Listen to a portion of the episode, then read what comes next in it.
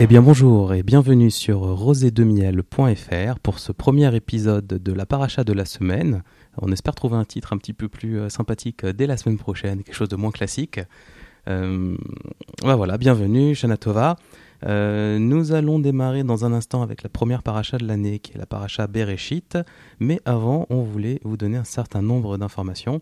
Alors déjà, je vais vous présenter euh, notre commentateur de la soirée, euh, Olivier Chamoula. Bonjour. Voilà, de, de Créteil, on peut le dire? Ouais, de Bon, Créteil. toute Maison Alfort par- plus particulièrement, mais tout le monde connaît Créteil, donc on va dire Créteil. Voilà. Ici Jonathan Debache et j'ai le plaisir de vous présenter donc cette euh, nouvelle émission, ce nouveau podcast que vous retrouverez chaque semaine Bezrat Hashem.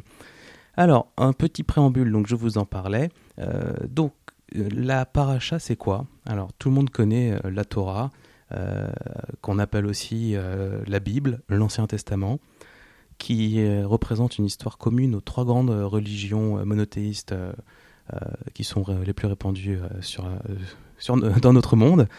Et euh, donc euh, la Torah, ce sont euh, bah, les livres. Il y a cinq livres dans lesquels il y a euh, des chapitres qu'on appelle. Chaque chapitre s'appelle une paracha. Et chaque semaine, on a l'habitude, le Shabbat et, deux fois dans la semaine, on a l'habitude de sortir la Torah et de lire dedans, de rappeler donc euh, cette histoire sacrée euh, dans laquelle il faut savoir lire un petit peu entre les lignes puisque euh, on raconte qu'il existe euh, 70 façons différentes de lire la Torah. Tout Donc, à fait. Je vous laisse imaginer si on fait une lecture à chaque fois, donc euh, c'est des cycles qui prennent un an, si à chaque fois qu'on relit la Torah, euh, on, le- on la lit d'une manière différente, et bien avec l'aide de Dieu, dans 70 ans, nous aurons lu la Torah avec ses 70 manières. voilà, donc c'est pas pour vous faire peur, hein, on vous dit pas qu'il y en a pour 70 ans, on va, on va vraiment essayer de, de faire euh, l'essentiel. Donc le, le but de, de ce podcast, c'est de, de donner aux auditeurs euh, un, condensé de la paracha de la semaine, savoir un petit peu de quoi on parle, de qui on parle, qui, qui étaient ces personnages euh, historiques, et euh, de donner après un certain nombre d'informations qu'on peut juger avec nos petits moyens et en toute modestie, euh, qu'on juge intéressants à relever, qui nous ont frappés ou qui nous ont simplement interpellés. Alors, petit point intéressant, il faut savoir qu'il existe de très nombreux commentateurs du Chumash. Le plus célèbre, je pense qu'on peut le dire, c'est celui qu'on appelle Rashi. Rachi. Tu confirmes? Alors, Rashi, c'était ses initiales, puisque son nom complet, c'était Rabbi Shlomo ben Yitzhak Atzarfati. Et donc, euh, petite fierté, il était français et vivait à Troyes au XIe siècle. C'est exactement ça. D'ailleurs, euh, il y a beaucoup de visiteurs qui ont l'habitude de- d'aller pèleriner euh, la maison de Rachi qui se trouve à Troyes. D'ailleurs, euh, chose à faire. Voilà, dernière petite chose avant de démarrer euh, réellement, euh, à propos des noms des intervenants, euh, enfin des, personnages qu'on va rencontrer. Vous allez sûrement vous en rendre compte, les noms que nous utilisons et les noms que la Torah utilise sont très différents de ceux qu'on a l'habitude d'entendre dans les versions francisées, occidentalisées. Par exemple, celui qu'on appelle Moïse classiquement, après avoir vu certains films, s'appelle en fait Moshe. Euh, pourquoi Je ne saurais pas vous dire ce qui s'est passé au moment de la traduction. Moi, j'imagine bien la scène euh, quand euh, Chava, donc Ève, la première femme, euh, est arrivée le jour où il fallait traduire son nom. Je la vois bien arriver comme ça devant un type de l'immigration qui lui dit Comment tu t'appelles?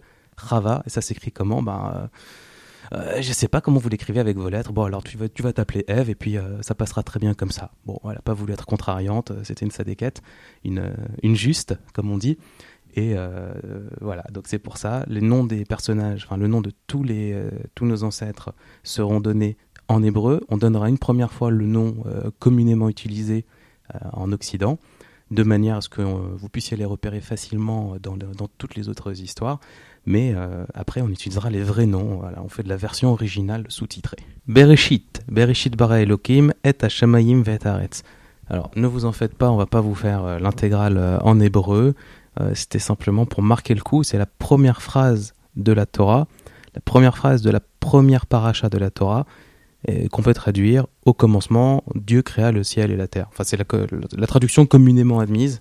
Ouais, tout à fait. Voilà. J'en ai pas d'autres.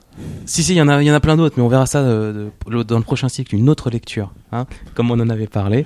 Donc, euh, Olivier, parle-nous du premier jour. euh.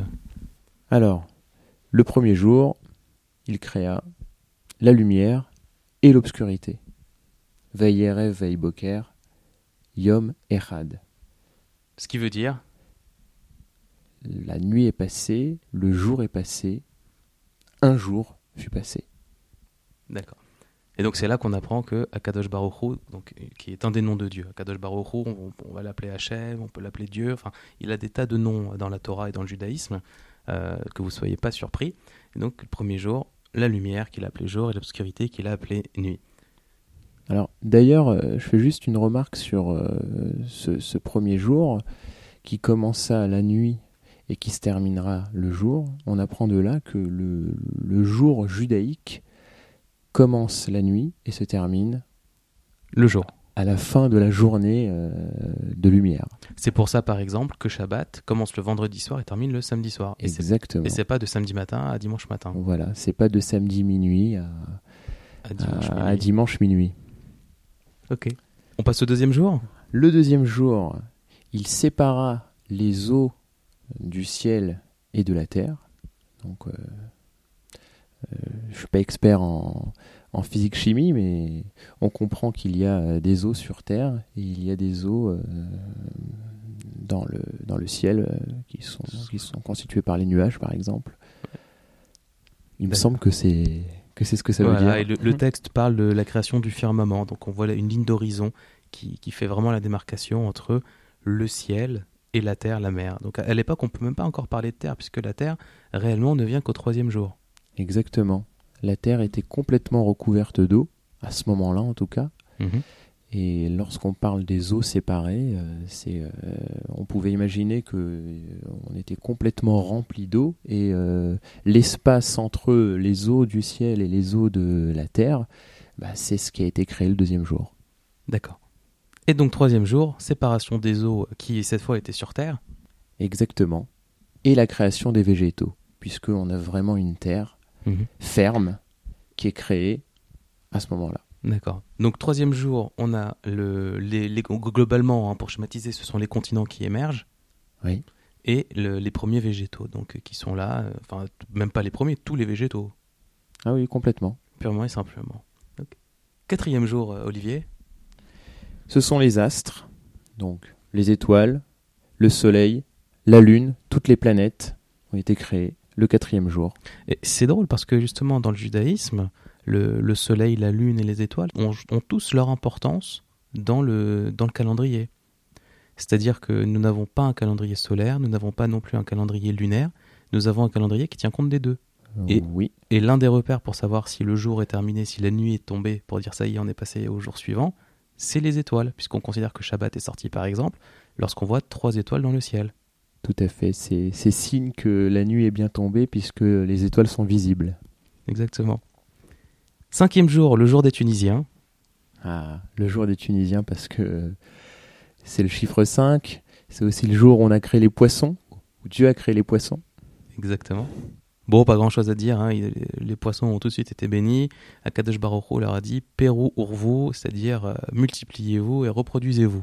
Bon, c'est une bracha, c'est une bénédiction qu'il leur a fait. Exactement. C'est les premiers animaux, les animaux euh, de l'eau. Exactement. Le sixième jour, Eh bien, ce seront les, les animaux terrestres et euh, les animaux volants. et puis là, c'est le drame. Et puis l'homme. Adam. Adam, Voilà. Adam Arishon. Le Arishon, ça veut dire le premier, le premier homme. le premier homme, le premier homme sur terre, sur terre, Adam. Et donc le septième jour, Alors, euh, on dit que Dieu s'est reposé. En tout cas, euh, il n'a plus rien créé à ce, jour-là. Et en souvenir de ce jour de repos, si on peut l'appeler comme ça pour Dieu, il y a Shabbat chaque semaine où on cesse tous travaux. toute activité, on se repose à l'image du maître du monde. Exactement. Et euh, voilà. Et de là, on connaît aussi la durée d'une semaine, 7 jours, C'est ça. puisqu'après on recommence. Très bien.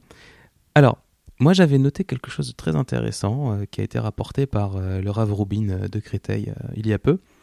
Il nous dit, à chaque élément qui a été créé, Akadosh Baruch Hu dit à chaque fois que c'est bien. Voilà, il crée la lumière, il dit que c'est bien. Il crée le- le- les astres, il crée les animaux, à chaque fois il dit que c'est bien. Et puis quand vient la création de l'homme, Hachem ne dit rien. Il ne dit pas c'est bien ou c'est pas bien, il ne dit rien. Et donc, euh, le Rav Rubin rapportait qu'en fait, si euh, on ne dit rien par rapport à ça, c'est parce que c'est la première fois qu'on met euh, l'homme devant son libre arbitre. C'est à l'homme de faire en sorte que sa création soit quelque chose de bien. Donc, c'est pas Hachem qui va décider que la création de l'homme elle est bien, c'est l'homme qui va faire en sorte que sa création soit bien ou pas bien. Donc, c'est notre responsabilité à tous. hein. Pas de pression. C'est intéressant. Voilà. Alors, premier épisode de, de l'histoire de l'humanité. Adam Arishon est dans le jardin d'Éden. Euh, et là, on lui dit, euh, voilà, tu règnes sur le monde, mais attention, cet arbre là-bas, l'arbre de la connaissance. Alors, euh, d'ailleurs, c'est rigolo parce que souvent on présente cet arbre comme étant un pommier, mais euh, il n'y a absolument aucune information dans la Torah qui le laisse supposer, ni en direct, ni à travers les commentaires, ni rien. Il y en a qui disent que c'est des pommes, d'autres qui disent que c'est des dates. Euh, qu'est-ce que tu avais entendu toi aussi? Voilà, que c'était plus des dates ou des figues. Mais... Des dates, des figues. Enfin bon, bref. En tout cas, pas une pomme. Voilà, donc bon, si ça vous fait plaisir de vous le représenter par une pomme, eh ben, allez-y, mais sachez que c'est pas forcément euh, complètement vrai. Et donc cet arbre de la connaissance, Akadosh Baruch Hu dit à, Adam, euh, à Adam, il lui dit voilà, tout ce qui est dans ce jardin, eh bien, tu peux euh, en manger, mais cet arbre-là, n'en mange pas le fruit, parce que sinon tu en mourras, tu auras des malédictions, ainsi de suite, ainsi de suite. Étape suivante, parce que vous allez voir, c'est une, une trame euh, très très entremêlée, vous allez voir comment les choses se mettent en place pour, euh, un- pour une conclusion euh, au sommet. Donc, euh, Akadosh Baruch décide de créer une, euh, une, compagne, euh, une compagne à l'homme, à Adam, et donc il endort Adam Arishon, et à partir d'une de ses côtes, il façonne Chava, Ève, la première femme, lorsqu'il la présente euh, à Adam Arishon, il lui dit voilà, elle sera une aide contre toi. N'est-ce pas, Olivier? Exactement. Alors, euh, le contre-toi euh, que tu traduis euh, de Kenegdo, C'est quand même surprenant. ouais, ça veut aussi dire face à toi, en face de toi. D'accord, mais l'idée, c'est une aide, mais elle est quand même en face Ouais. de toi. Sous-entendu, elle s'oppose à toi. Mais je vois que tu as donné le mot aide en même temps. Oui, c'est ça qui est intéressant. Donc il y a pas mal de commentaires là-dessus. Ezer Kenegdo, une aide contre toi. Petit commentaire. Bah, petit commentaire complètement. euh, ça, c'est quelque chose qu'on apprend à tous ceux qui sont sur le point de se marier. C'est que euh, grâce, à, enfin, quand on se marie, un homme, une femme, euh, le, ce couple-là doit aspirer à une certaine spiritualité, une, à une certaine vie, et que l'homme, par définition, a de mauvais penchants. Alors là, c'est l'homme avec un petit H pour le coup. Il a de mauvais penchants en général, et que sa femme est là pour le recadrer et le remettre dans le droit chemin. Et c'est pour ça que c'est une aide contre lui. Alors c'est pas contre lui directement, c'est pas pour l'embêter, c'est une aide face au mauvais penchant de l'homme, pour l'aider à le surmonter et pour aider finalement son mari à se transcender et à dépasser euh, sa condition de manière à accomplir ce pourquoi il est venu sur Terre. Voilà, et à le faire grandir. C'est exactement ça. Comme euh, bon, on pourrait donner l'exemple d'une femme qui insiste auprès de son mari pour qu'il aille au Beth Midrash pour étudier euh, quelques minutes, quelques heures la Torah. Exactement. Euh, eh pensons- c'est- pour lui. Ou plus proche de nous, pensons à toutes ces femmes qui vont insister pour télécharger ce podcast et le faire écouter à leur mari dans la voiture pendant les embouteillages ou dans le métro. Par exemple, Voilà, c'est non pas de pub du tout, c'est pas notre genre. Continuons. Adam Arishon donc euh, décide de faire part à, sa nouvelle compagne de l'interdiction faite par Hachem de de mordre, euh, de croquer dans l'arbre de la connaissance, enfin dans le fruit de l'arbre de la connaissance. Et là, pour être sûr que euh, Chava va pas euh, le faire, il en rajoute une couche. Il lui dit attention, l'arbre là-bas, il faut pas manger le fruit, il faut pas le toucher. Et là, c'est le drame parce que le serpent, qui est un animal vicieux depuis la création, va profiter de ce que Adam Arishon a rajouté comme information. Il va faire trébucher Chava, et Chava va toucher l'arbre de la connaissance, et, et là, qu'est-ce qui se passe, euh, Olivier? Elle va constater que rien ne se passe. Voilà, il se passe rien. Hey, la réelle interdiction, c'était de manger dans le fruit, pas de pas le toucher. Voilà, et du coup, elle se dit, mais attends, si j'ai touché le fruit qui s'est rien passé, c'est que je peux aussi en manger, donc elle en mange. Il se passe rien parce que Hachem ne réagit pas sur le coup. Et elle en propose à Adam qui va en manger à son tour.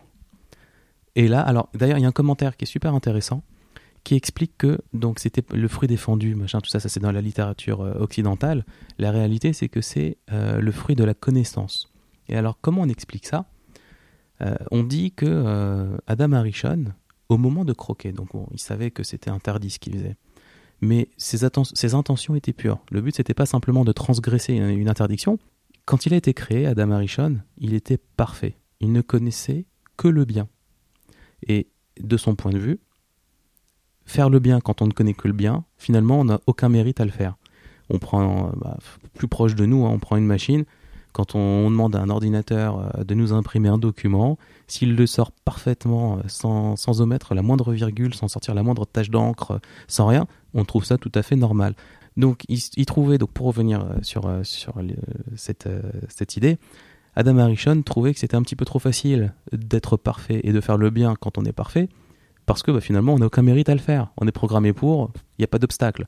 Et donc en croquant dans ce fruit, il savait qu'il allait accéder à une connaissance qu'on pourrait euh, schématiser, euh, alors vraiment très très grossièrement, comme étant la connaissance de tout ce qui est mal. Et à partir du moment où il, connaissait, où il connaîtrait le mal, comme il était certain de pouvoir le dépasser, eh bien, il s'est dit, bah, si je connais le mal et que je fais le bien, là j'ai du mérite. Donc le raisonnement, bon, il, est ce qu'il est, il est logique, hein, ça nous dépasse complètement. Euh, on parle du premier homme qui était au-delà de, notre portée, de notre réflexion. C'était euh, la créature la plus proche euh, de Dieu. Hein. Euh, nous, on n'est rien à côté. De toute façon, il n'y a qu'à voir comme on, comme on est moche pour, pour s'en persuader. Mais voilà, donc tout ça pour dire que s'il a croqué, finalement, c'était pour se, se, dépasser, se transcender et finalement mériter, avoir le mérite de ses actes, parce qu'il pensait ne pas, le, ne pas les avoir. C'est très intéressant ce que tu dis, Jonathan, là.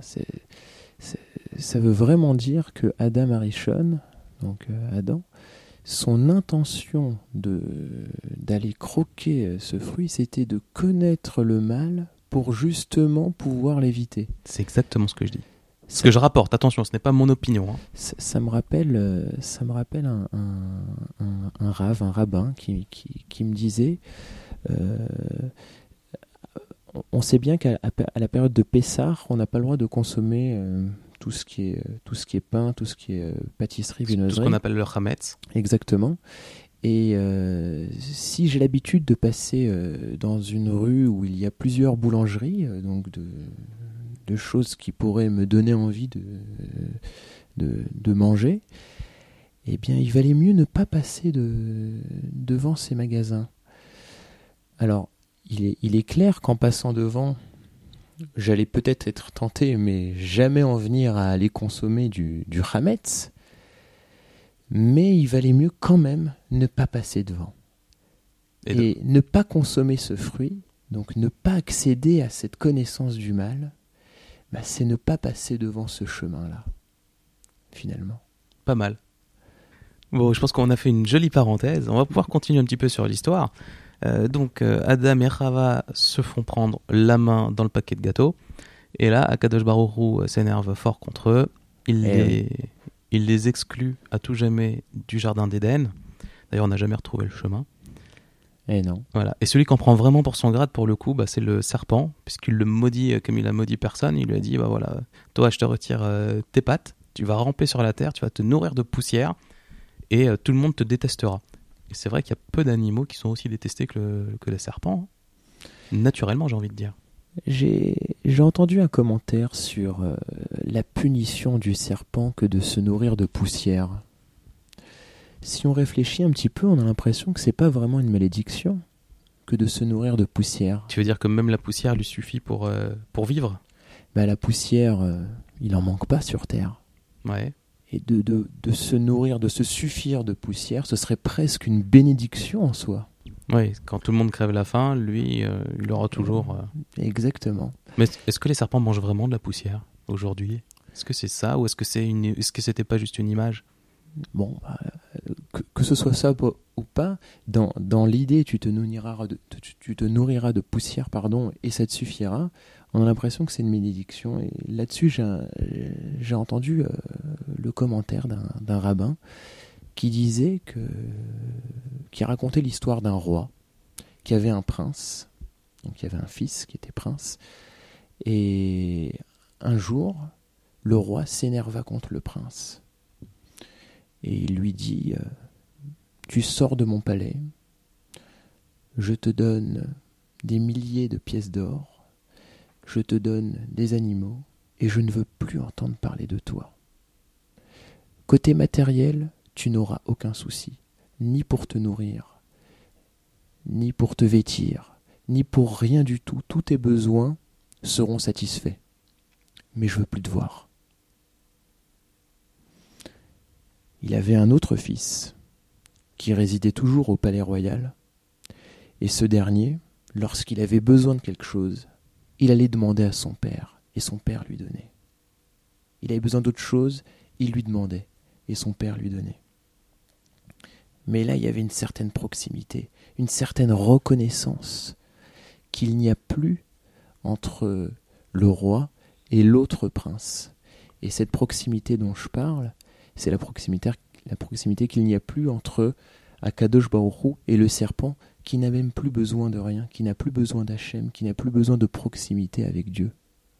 Et c'est en cela cette malédiction. C'est une belle, euh, une belle euh, parenthèse. Enfin, une, enfin bon, oui, je, je, je, saisis ce que tu veux dire. Et euh, bah écoute, une belle parabole. Voilà, j'ai retrouvé le, le, mot. Merci, c'est pas moi. C'est un souvenir que j'ai comme ça. D'accord. Continuons. Alors, une fois qu'ils ont été exclus du jardin d'Éden, donc Adam et Chava ont eu d'abord, parce qu'ils en ont eu d'autres après, deux enfants, Caïn et Evel, qu'on appelle euh, plus régulièrement Abel. Donc Caïn était cultivateur et Evel était berger. Il se trouve qu'un jour, les deux ont décidé de faire des offrandes à Hachem pour lui faire plaisir. Et Hachem, qui apprécie beaucoup plus les offrandes d'animaux que de fruits, euh, a accepté le sacrifice de Evel et pas celui de Caïn. Euh, comme on l'appelle euh, par nos contrées européanisées, occidentalisées. Et donc Caïn, qui était extrêmement jaloux finalement de ce que son frère avait fait, a commis le premier meurtre de l'histoire de l'homme. Il a tué son frère. Voilà, donc euh, bon, pas grand chose à rajouter. Euh, la Terre s'est rendue complice puisqu'elle a absorbé le sang de, de Evel et elle a eu d'autres malédictions dessus. Je sais pas si tu te souviens de ces malédictions. Non. Non, bah, bah, pas comme ça. Bah voilà, comme ça, ça m'apprendra à poser des questions si je suis pas certain de la réponse. Voilà, alors la, la paracha continue euh, en parlant de, de, de, de la descendance d'Adam et, Chava. Alors on va passer rapidement là-dessus parce que ça n'intéressera que les férus euh, d'arbres généalogiques. Moi je retiens quand même que Adam a vécu 900... C'était combien? 930 ans. Voilà, 930 ans. Et on peut parler d'un de ses descendants euh, qui a donné le, le nom au fait de, de, vivre très très vieux, qui était Mathusalem.